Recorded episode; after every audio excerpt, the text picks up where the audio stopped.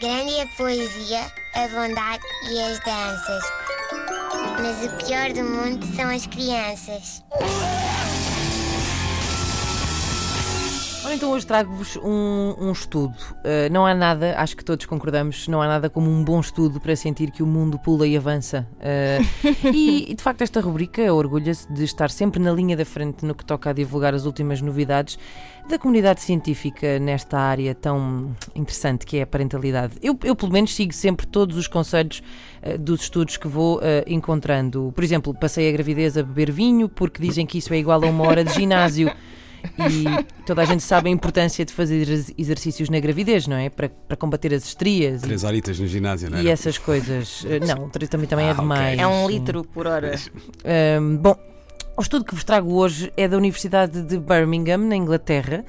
Uh, e fala, fala de um assunto que, que, que, nos afeta também aqui bastante em Portugal. Um, ainda a semana passada falámos muito disso. Um, é a obesidade infantil.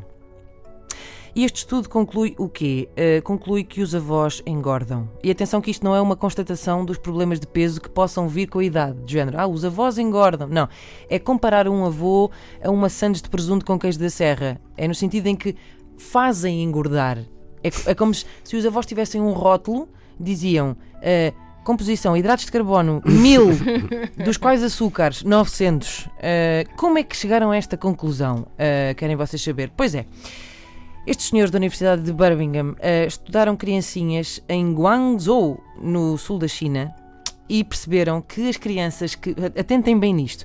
Perceberam que as crianças que vivem em meios urbanos têm menos problemas de obesidade do que aquelas que vivem em meios rurais. E porquê? Porque estão longe dos avós.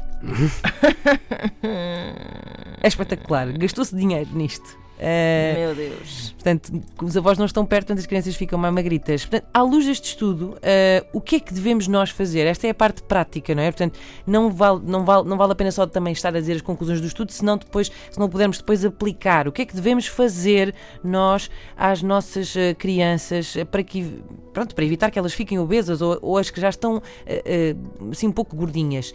Dieta de avós. Não é? tipo, quando o vosso filho, mãe, posso ficar com a avó?